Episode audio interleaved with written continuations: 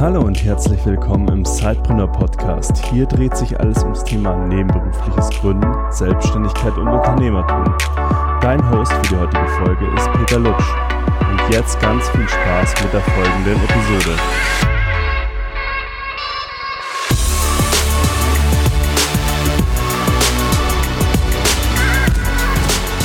Hallo und herzlich willkommen zum Sidepreneur Podcast. Ich habe heute Frank Rosemann zu Gast. Er ist ein ausgesprochener Sales-Experte und wie ihr alle wisst, ist es ja immer so ein bisschen ein Thema, was man sich, was sich viele nicht zutrauen, was sich viele, wo sich viele ein bisschen sträuben, sich der Materie zu nähern, aber was enorm wichtig ist für jedes Unternehmen, auch für jeden Gründer, wenn er startet. Und deswegen freue ich mich sehr, Frank, dass du heute da bist. Vielen Dank für die Einladung, Peter. Freut mich ähm, sehr. Frank, Stell dich mal ganz kurz vor, wie bist du zu dem geworden, der du heute bist? Was hat dich, äh, was hat dich auf den Weg begleitet bis heute?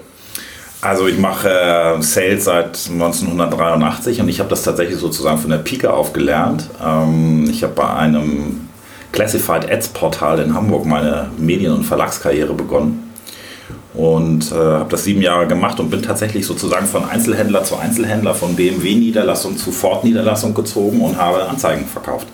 Und zwar vis-à-vis. -vis. Und das habe ich sieben Jahre gemacht und habe dann im Laufe meiner ja, fast 40 Jahre Berufserfahrung gefühlt immer wieder Sales gemacht äh, mit dem Schwerpunkt Medien. Ähm, ich war in großen Verlagshäusern, Hubert Boder Media, Bauer Media Group, ähm, bei Marktführern wie der Motorpresse Stuttgart. Habe in den Phasen immer mal wieder was anderes gemacht, Organisation, Prozesse, Angebotserstellungseinheiten, aber habe also immer viel Sales gemacht und viel Verhandlungsmanagement und ähm, ja, das ist so meine berufliche Vita im Schnelldurchgang, kein Elevator Pitch in 1,30, aber ähnlich. Ähm, ich bin Jahrgang 64, habe zwei erwachsene Söhne, die mich begeistern, ähm, interessiere mich für Feld- und Hallenhockey, eine der coolsten Sportarten der Welt. Und bin jetzt seit drei Jahren selbstständig und mache jetzt unter anderem ein Mandat hier im Media Lab Bayern zum Thema Sales. Wo wir uns ja auch kennengelernt haben. Da haben wir bei uns kennengelernt, was mir persönlich eine große Freude war. Ich habe viele neue Produkte hier kennengelernt, aber eben auch sehr viele coole Fauna, unter anderem äh, Peter mit Zeitpreneur. Es ist gut, dass wir im Podcast sind, weil sonst würde, ich, würde man jetzt sehen, wie ich rot werde interessiere mich ansonsten viel für südliche Afrika, für Fotografieren äh, und ähm, liebe meinen, wie soll ich sagen, mein Männerhobby. Das ist ein alter Land, älterer Land Rover Defender. Sehr schön. Frank, du hast jetzt so ein bisschen durch deine Vita geführt. War denn Sales, wie bist du zu dem Thema Sales gekommen und war das immer schon deine Leidenschaft? Wie hast du das rausgefunden, dass, dass es das ist, was du besonders gut kannst? Also ich hatte ja eingangs schon gesagt, 83 habe ich eigentlich als ähm, Job neben dem Studium ähm, bei einem Free Ad Paper begonnen. Ähm, heute nennt man das Classified Ads und habe da in der Achtung festhalten gewerblichen Anzeigenvermarktung tatsächlich als Student gejobbt. Mhm. Also ja. quasi Anzeigengeschäft, also Anzeigen klassisch in der Zeitung, im Magazin. Free Ad Paper ist ein Offertenblatt. Ähm, okay. Die Gattung gibt es heute nicht mehr, aber wer hier in München ist, der kennt Quoka mhm. zum Beispiel. Ähm, die Kollegen in Berlin kennen Zweite Hand. Also es ist durchaus eine etablierte Gattung. Und es war mein Studentenjob und da habe ich als erstes Mal angefangen, Karteikarten mit Kunden und Kontakten und Telefonnummern aufzuschreiben. CRM gab es damals noch nicht. Mhm. Ähm, und dann habe ich das große Glück gehabt, ich bin auf einen Chef getroffen, der eine klassische Verlagskaufmann-Ausbildung gemacht hatte beim Jahreszeitenverlag. Und der hat mich so ein bisschen an die Hand genommen und hat irgendwann mich laufen lassen, weil er gesagt hat, du kannst gut reden, du hast fast immer das letzte Wort. ähm, und ich glaube, das kannst du mit Sales. Und so habe ich tatsächlich im Hamburger lokalen Einzelhandel und bei kleineren Hamburger Mediaagenturen das Produkt vermarktet. Und das war tatsächlich etwas, wofür ich gebrannt habe. Also mir hat das immer viel Spaß gemacht. Du hast zwar auch Momente, wo du den Pitch nicht gewinnst, wie man neudeutsch sagt. Mhm. Also wir haben auch Absagen bekommen, ich persönlich auch, aber das hat mir eigentlich nie so wirklich viel ausgemacht. Ich habe mich dann immer hinterher immer als erstes gefragt, hättest du irgendwas besser machen können? Hättest du eine andere Unterlage dabei haben müssen oder anders argumentieren? Und so bin ich tatsächlich zu Sales gekommen. Das habe ich von den sieben Jahren dort, habe ich das sechs Jahre gemacht. Bei der Motorpresse Stuttgart habe ich das dann auch wieder gemacht und zusätzlich aber auch noch Produktmarketing. Mhm. Und dieses Thema Sales begleitet mich eigentlich, wenn du so willst, ja, bis heute. Und in dem Moment, in dem du merkst, dass du etwas gut kannst und du positives Feedback bekommst, ähm, machst du das natürlich, wenn es sich mhm. ergibt, einfach weiter. Ja, ich glaube, dass auch das ein ganz wichtiger Punkt ist, weil daran scheitern, glaube ich, heutzutage auch viele junge Menschen, die denken, sie müssen jetzt ihr Herzensthema finden und wenn irgendwann mal was nicht so ideal läuft oder ähm, dann ist es nicht mehr ihr Herzensprojekt, dann springen sie wieder zu neuen Themen und sie sind immer auf der Suche nach dem einen Ding und wir sagen immer, oder ich sage auch ganz oft, dass es einfach hilf, hilft, schau mal, was du wirklich gut kannst, weil wenn du irgendwas richtig gut kannst, dann macht es dir auch Spaß. Ja, und mir macht ja tatsächlich der Umgang mit Menschen extrem viel Spaß. Mhm. Ähm, ich habe zum Schluss bei Hubert Border Media einen Bereich aufgebaut von 35 äh, Frauen und Männern, eine zentrale Angebotserstellungseinheit, wo unter anderem die Aufgabe war, dass wir ganz viele Menschen von draußen suchen mussten, weil äh, der Bereich so groß war.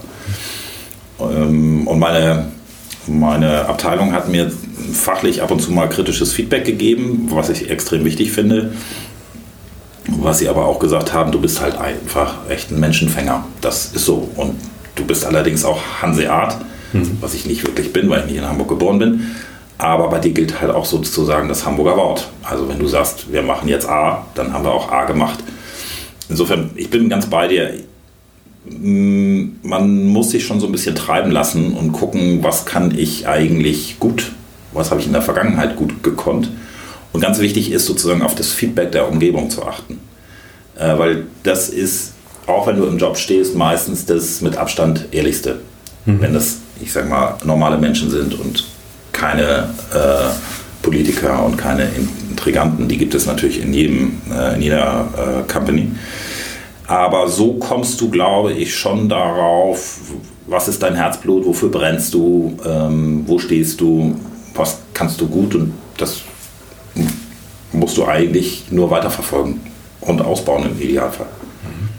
Jetzt hast du ja gesagt, du hast ja auch in äh, richtig großen äh, Companies gearbeitet, du hast da auch mhm. Teamverantwortung gehabt, große Teams mhm. aufgebaut, geleitet. Trotzdem war es ja irgendwann der Punkt, wo du gesagt hast, du möchtest was anderes machen und möchtest in die Selbstständigkeit gehen. Gab es da einen besonderen Trigger dafür, dass du diese Entscheidung getroffen hast? Ja, ich habe bei meiner letzten beruflichen Station, ähm, das war wieder in Hamburg, der, wenn du so willst, der zweite äh, Aufguss Bauer Media Group, ein Thema weiter bearbeitet, was ich auch schon bei Hubert Boller Media gemacht habe. Ich habe bei Hubert Boller Media ja unter anderem auch als Founder fungiert. Ich habe da auch in Anführungsstrichen zwei Startups gebaut. Eins davon war das sogenannte Revenue Management, also eine, ein Bereich, wo du mit Großkunden und großen Mediaagenturen über Media-Inventar und mhm. ähm, die Bezahlung dessen verhandelst.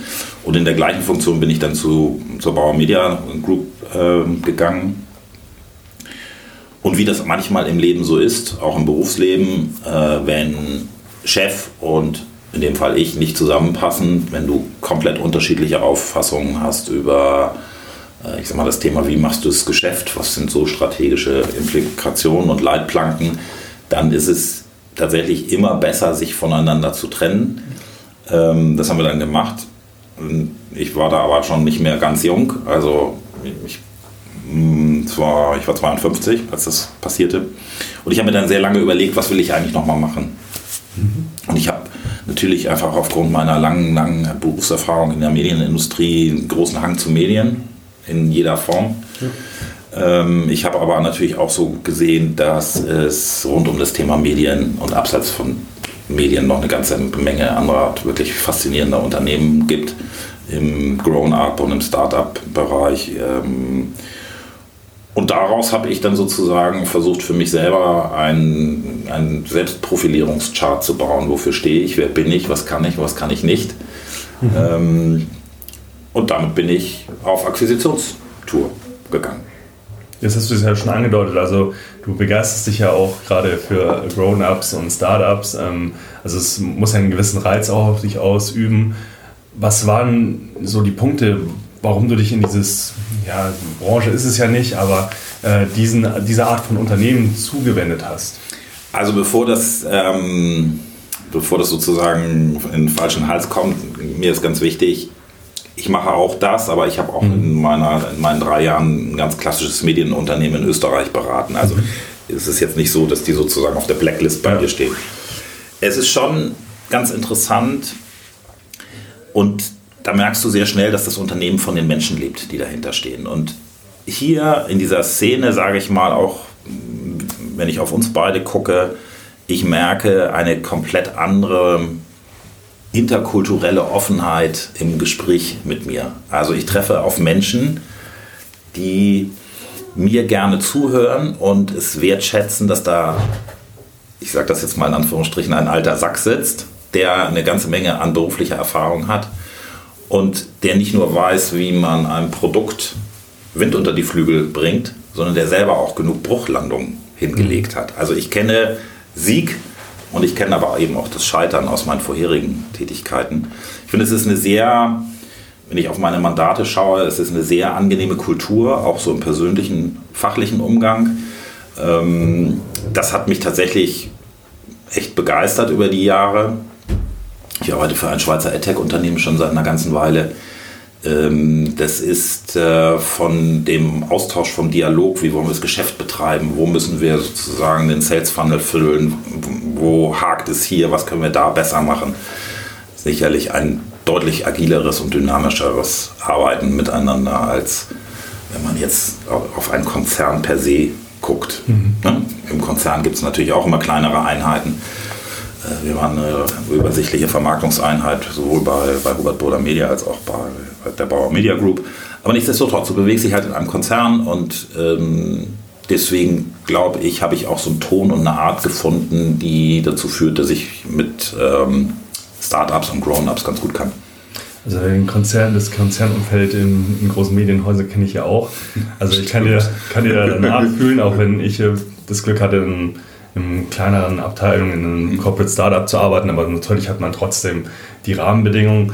Und ähm, ich glaube, das unterscheidet sich aktuell schon noch sehr. Mhm. Aber ich glaube, dass da auch in großen Medienhäusern langsam äh, ein Umdenken, zumindest in kleineren Einheiten, ähm, ja, sich bemerkbar macht und dass es auch gut so ist, wie die Entwicklung sich, ähm, ja, wie sich das Ganze entwickelt einfach.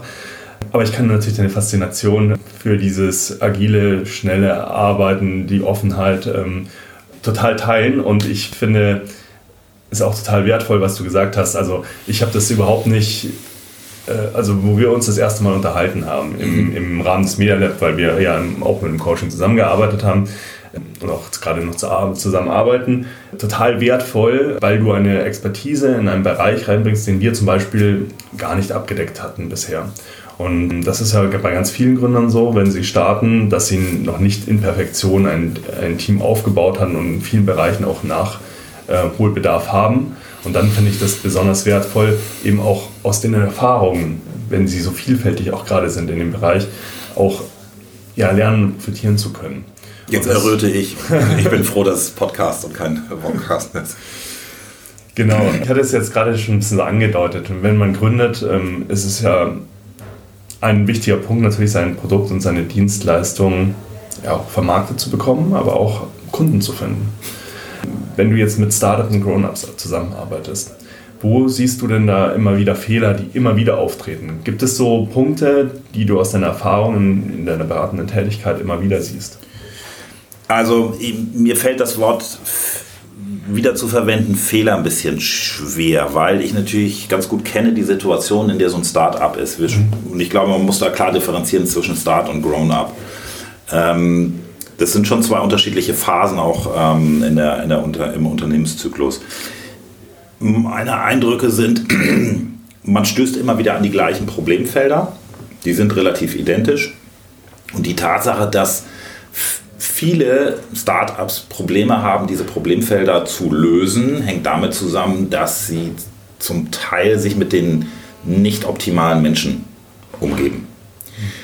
Sales ist was komplett anderes als Tech oder Organisation oder Prozess.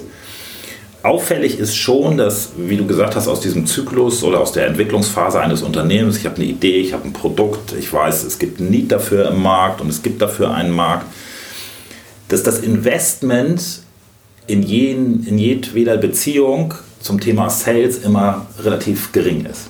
Also Ressource, äh, Menschen, äh, Gehalt und und damit beginnt es im Prinzip das Briefing, wenn ich mich entscheide, ich kann es mir leisten oder muss es mir leisten, jemand für, für Sales zu suchen. Da werden Dinge in dieses Briefing hineingeschrieben und ich habe in den letzten drei Jahren sicherlich 20 dieser sogenannten Exposés oder Stellenausschreibungen gelesen, wo ich mich bei vielen gefragt habe, wenn du die Person bekommst, die du suchst, wo willst du mit dem Unternehmen in drei Jahren stehen? Also man merkt, dass das Investment auch intellektuell auf dem Thema Sales zu kurz kommt an der einen oder anderen Stelle. Dass man viel mehr Ressource auf Produkt, Technologie, Organisation und Prozesse legt als darauf. Das woran, ist schon. Woran meinst du, liegt das? Naja, also ich habe das, oder wir haben das jetzt nicht für heute sozusagen zahlenmäßig aktuell aufbereitet, aber in Dach gibt es, so haben wir neulich mal gezählt, zwischen 250 und 300 Marketing-Lehrstühlen an Universitäten. Mhm.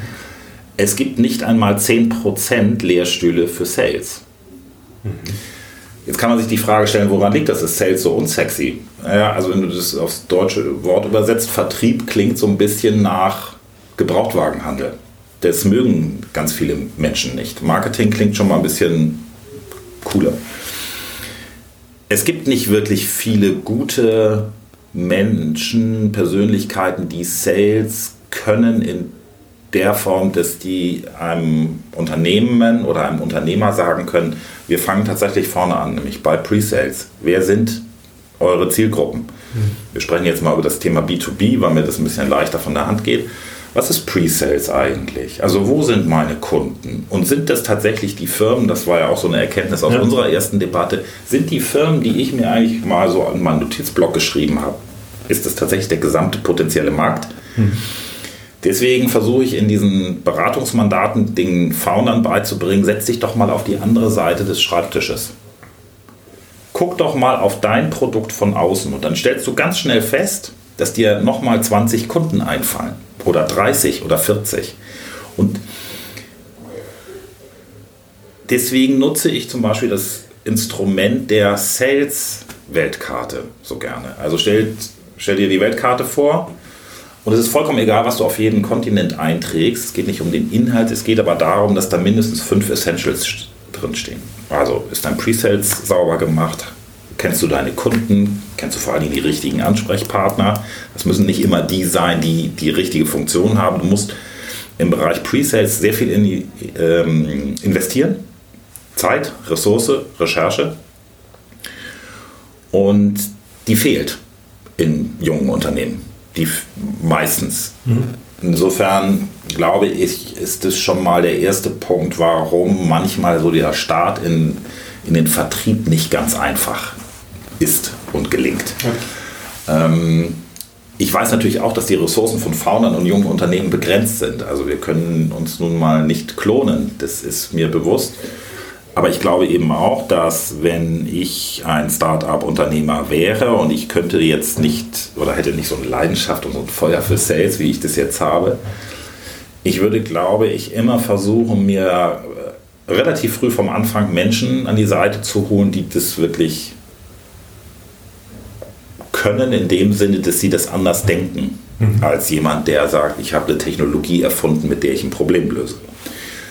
Mir ist auch bewusst, dass die Ressource begrenzt ist. Aber an der einen oder anderen Stelle hilft es schon, sich nochmal Gedanken zu machen, wie kriege ich eigentlich mein State-of-the-Art-Produkt an Frau, Mann und ins Unternehmen, wenn wir im Bereich B2B sind. Das ist das eine. Das zweite ist, wenn ich Presales sauber gemacht habe, man gelegentlich so ein bisschen verliert die Priorisierung. Bin sicherlich kein Prozessweltmeister, aber ich bin ein großer Freund von Kundenclustern. Damit man selber für sich nicht die Übersicht verliert, was sind eigentlich meine Primärtargets. Und ich sehe ganz oft große Kundenlisten, 200 Unternehmen mit 500 Ansprechpartnern. Wenn ich dann frage, ja, wo ist denn der Kundencluster, werde ich angeguckt, als ob ich so ähm, aus dem Mars äh, gerade auf der Erde gelandet bin. Also es sind so eigentlich ganz einfache Tools, die natürlich nie gelernt und vermittelt worden sind im Laufe der Gründung oder auch an der, ähm, im Rahmen der akademischen oder einer sonstigen Ausbildung. Die sind aber elementar, um, wie wir früher so schön sagten, die PS auf die Straße zu bringen im Vertriebsprozess. Mhm. Und bei, ich sag mal, Erfolg, sogenannten erfolgreichen Startups, die eigentlich schon Grown-ups sind, die man hier auch in München ähm, zum Teil trifft, überrascht mich immer wieder, mit was für einer Kompetenz äh, man versucht, mir Produkte zu verkaufen. Also da merke ich schon am Einstieg des Gesprächs oder am Einstieg der E-Mail, Herr X, Frau Y hat sich null mit mir beschäftigt. Mhm. So, das sind einfach so Klassiker, die ich immer wieder sehe. Und wenn ich dann frage, warum habt ihr das so gemacht, ich ganz oft die Antwort bekomme, ja, wir haben niemanden. Wir hatten niemanden, der das für uns macht. Mhm.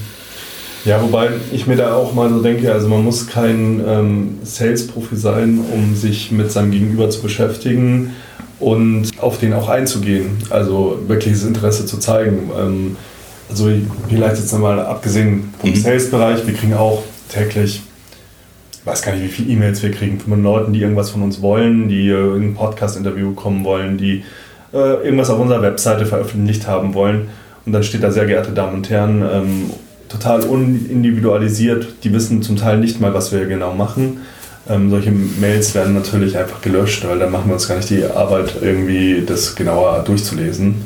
Und das liegt halt auch einfach daran, dass so nicht nur im Sales, sondern auch wenn man Geschäftsbeziehungen aufbauen will, da gehört es doch ein Mindestmaß an gegenseitigem Interesse dazu, um da auch eine Connection zu haben. Das, ich bin voll und ganz bei dir, sehe ich genauso. Ähm, das ist aber, ich sag mal, immer der Tatsache geschuldet, dass derjenige, der es absetzt, der dich also mit sehr geehrte Damen und Herren anspricht. Wenn das jetzt jemand ist, der, ich sag mal, ein klassischer Sales Agent ist oder Deputy Head of Sales oder wie diese ganzen tollen Funktionen heißen, der hat niemand, der ihn führt und entwickelt. Wenn es jemand ist, beispielsweise aus meinem Netzwerk, der schon lange Sales macht und der sieht so eine E-Mail, der würde sagen, und was ist deine Erwartungshaltung? Glaubst du, dass er dich kauft? Oder in deinem Fall, glaubst du, dass du in seinen Podcast kommst? Also, wir sind ja in einer unfassbar schnelllebigen Welt unterwegs und wenn wir in Mandaten unterwegs sind, dann sagen wir auch ganz klar, Pre-Sales braucht Ressource, Zeit, ist harte Arbeit, aber alles das, was du bei Presales sauber deklinierst, sauber entwickelst, erleichtert dir unglaublich den weiteren Sales Cycle. Das ist so. Ähm, und daran glaube ich. Und ich sag mal, das, was ich in den letzten Jahren gemacht habe und auch in den Jahren davor, bestätigt mich darin. Wenn, ähm, jetzt hast du ja schon viele Tipps einfach zur Hand gegeben. Aber jetzt nochmal auf unsere Zielgruppe, die nebenberuflichen Gründer. Ähm, das ist ja meistens, also du hast ja gesagt Gründer und das wissen wir alle, die schon mal gegründet haben, haben grundsätzlich schon mal wenig Zeit, weil sie ganz viele Tasks haben und noch wenig, vielleicht auch noch wenig Personal delegieren können. Bei Zeitpreneuren ist es meistens auch so, dass sie auch noch Einzelkämpfer sind oder ein kleines Team sind und natürlich auch nur noch weniger Zeit haben, weil die halt einfach durch den Dayjob ähm, äh, limitiert ist. Mhm.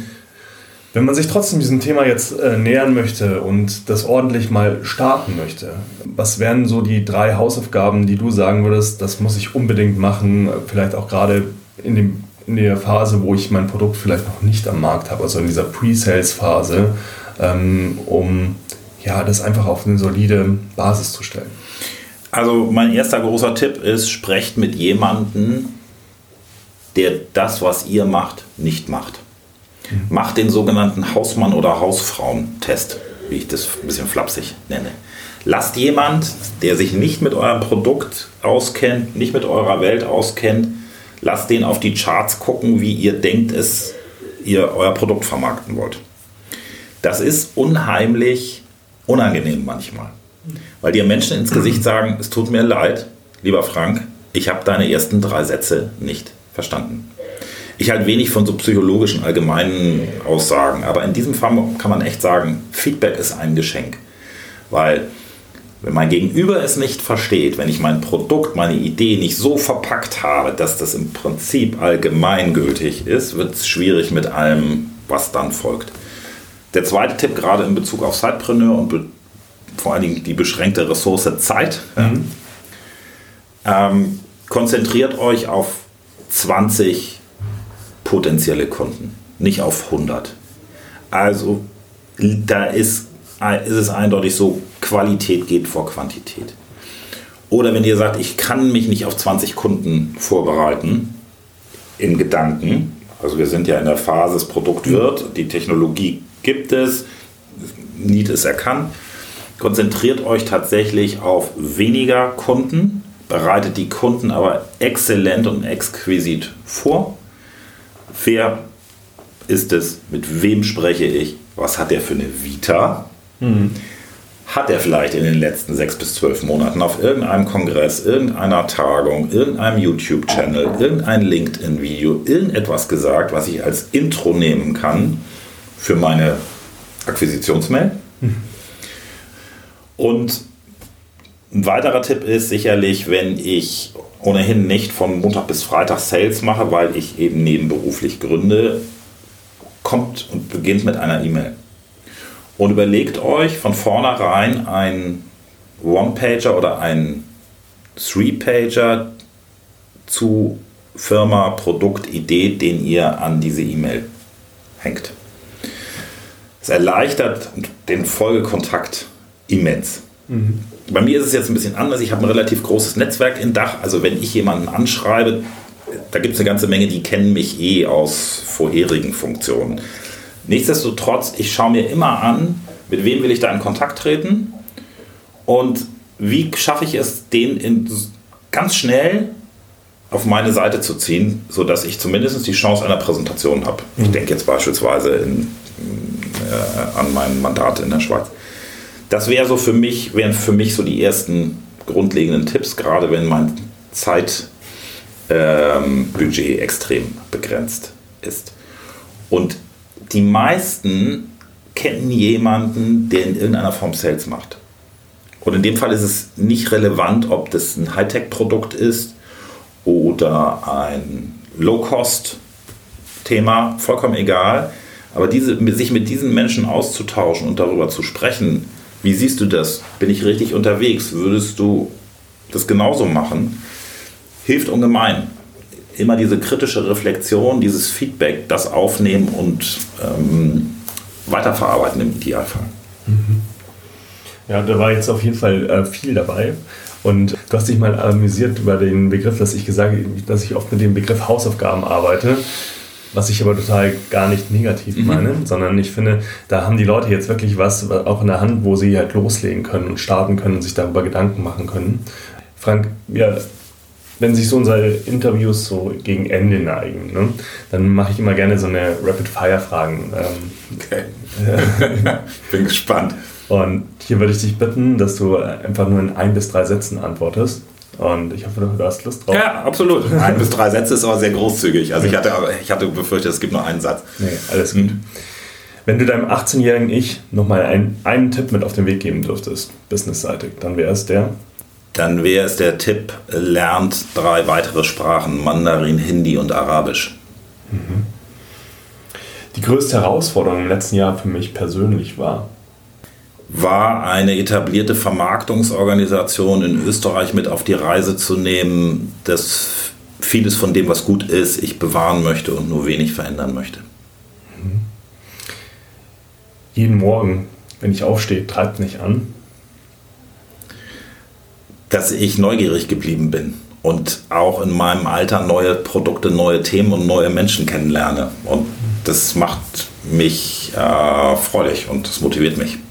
Also erstmal danke für die, für die äh, schnellen Antworten.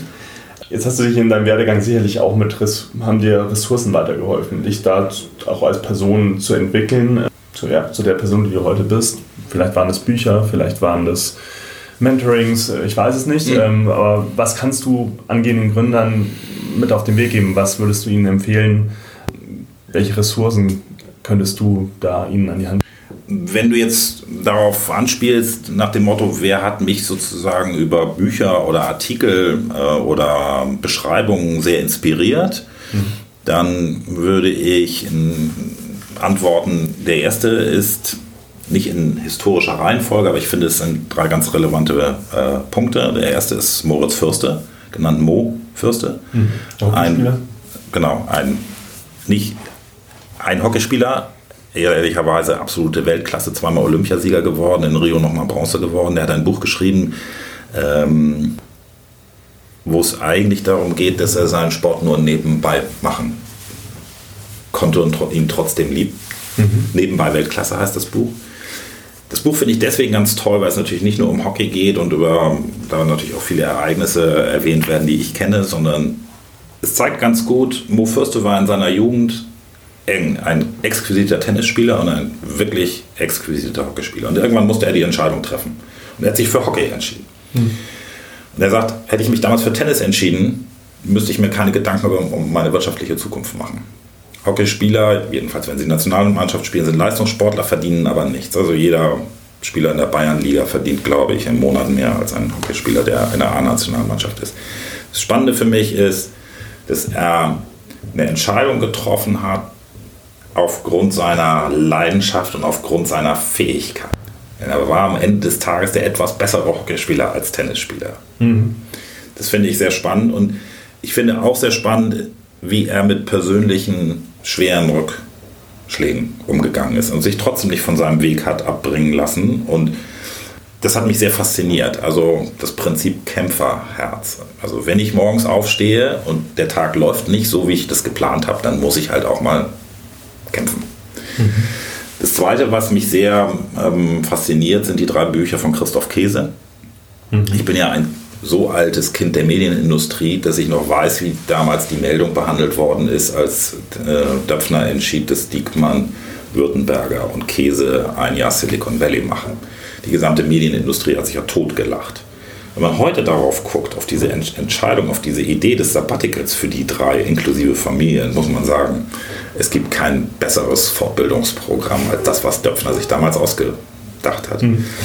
Und ich finde, Christoph Käse zeigt einem in den Büchern sehr gut anhand der Realität, wie du eigentlich denken musst, um dein Produkt weiterzubringen und auf wen du gucken kannst, um nochmal neue Impulse zu bekommen. Es ist eben kein klassisches Lehrbuch der Betriebswirtschaftslehre, sondern es ist ein wirklich praxisorientierte, äh, sind praxisorientierte Werke, die du packen kannst und dir das nochmal vergegenwärtigen kannst, weil dann natürlich auch viel über Niederlagen, Weiterentwicklung, neue Wege einschlagen drin ist. Und ich ziehe für mich persönlich daraus viel. Und das dritte, da bin ich interessanterweise in Vorbereitung auf unseren Podcast heute nochmal gestoßen, Brian Dickinson, mhm. ähm, Gründer und Frontmann von Iron Maiden, ähm, der in einer sehr schönen Geschichte nochmal beschreibt, warum er seinerzeit den Jumbo Jet gekauft hat und mit Iron Maiden gebrandet hat. Natürlich nicht nur, um die Band durch die Welt zu fliegen auf Tourneen, mhm. sondern weil er seinem Herz gefolgt ist und dem gefolgt ist, was er genauso gut kann, nämlich fliegen. Er wollte immer Pilot sein und wollte immer eine Airline haben und hat daraus, finde ich, sehr geschickt ein Geschäftsmodell gebaut, nämlich einen zweiten oder dritten Erlösstrom.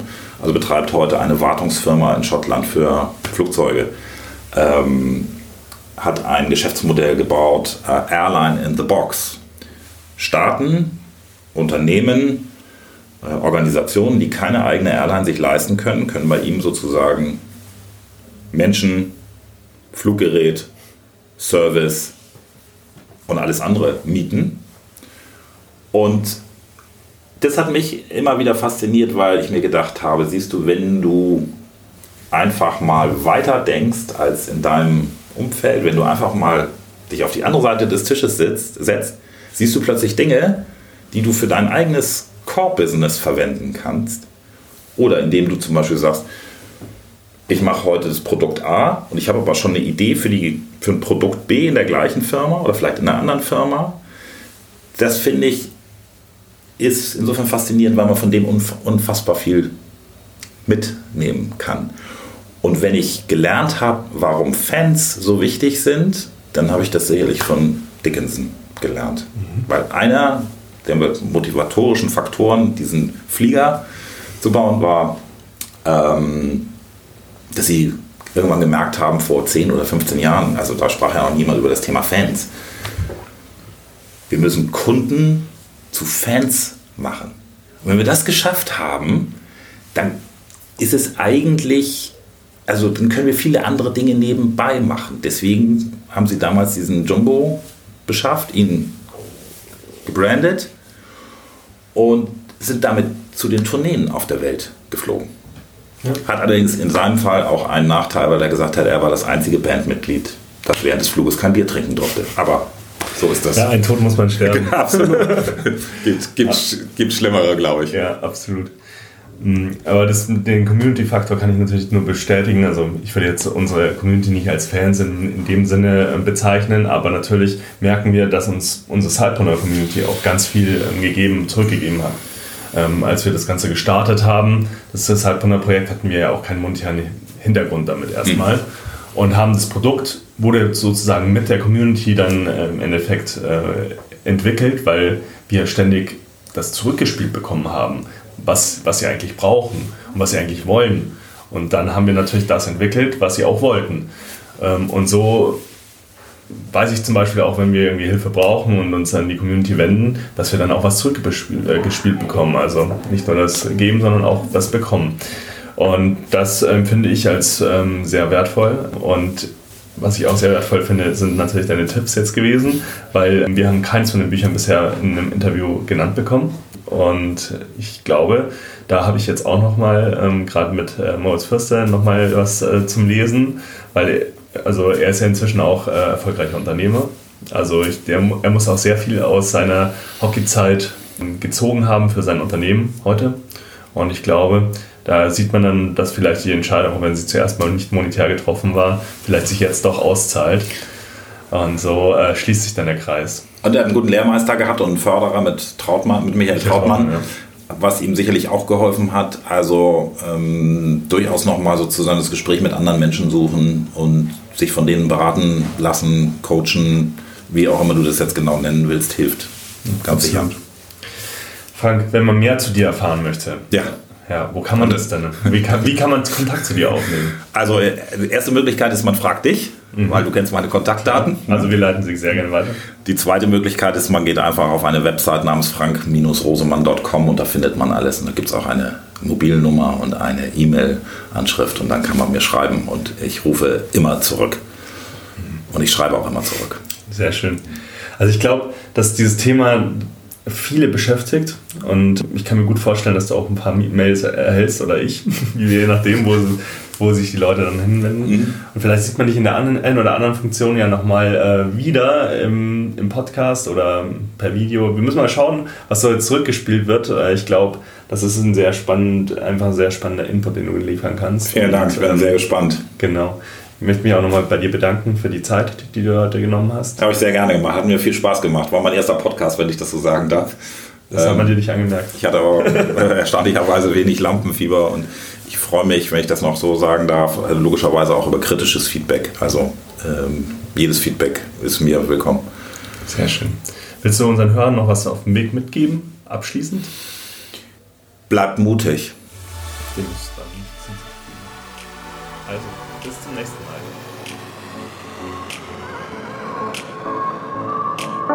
Du willst noch mehr Tipps, Tricks und dich mit anderen Zeitpreneuren vernetzen? Dann komm doch einfach in unsere Facebook-Community. Den Link dazu findest du in den Show Notes.